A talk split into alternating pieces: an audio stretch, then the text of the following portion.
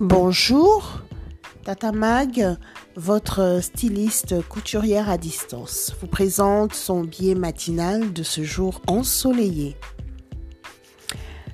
Dans ces temps où chacun tente de donner du sens à sa vie et à ses actes, il y a des valeurs qui sont de plus en plus mises de côté. Et c'est vrai que quand on y réfléchit, la sagesse en fait partie. Vous savez, la sagesse, c'est une euh, valeur enseignée par la parole de Dieu, par euh, aussi toutes sortes de religions, surtout des religions orientales. Et dans la parole de Dieu, la, la parole de Dieu nous dit que la sagesse vaut mieux que les perles. Elle a plus de valeur que ce qu'on pourrait désirer. Fut un temps où je me suis retrouvée accusée d'un acte que je n'avais pas commis et mon intégrité, ma crédibilité étaient en cause. C'est vrai que j'avais vraiment envie de me justifier, j'avais vraiment envie de crier haut et fort que j'étais innocente par rapport à cette situation.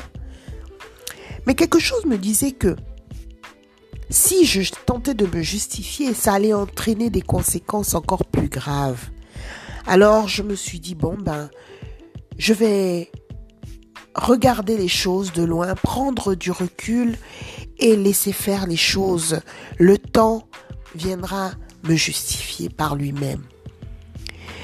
Et lorsque la vérité a fini par éclater, une personne m'a posé la question de savoir, mais Tata Mag, comment tu fais quand une situation est aussi grave, tu ne dis rien, tu, on dirait que les choses parfois ne t'atteignent pas. Je dis à cette personne, quand j'étais plus jeune, j'étais une personne très impulsive.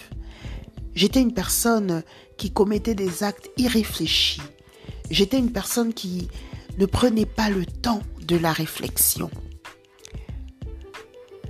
Mais la parole de Dieu nous dit que moi, la sagesse, j'habite le discernement et je possède l'art de la réflexion. Effectivement, l'art de la réflexion. Quand je, vois l'art de la réflexion, je vois quelque chose qui s'affine avec le temps, quelque chose qui, que l'on développe avec le temps, qu'on prend le temps de travailler, qu'on prend le temps de, de, de perfectionner dans sa vie. Et c'est ça la sagesse au final. La sagesse se développe avec le temps, avec les circonstances, avec l'expérience. Mais la sagesse aussi se demande. Elle se demande parce que Dieu dit dans sa parole que nous devons lui, si nous manquons de sagesse, nous devons la lui demander.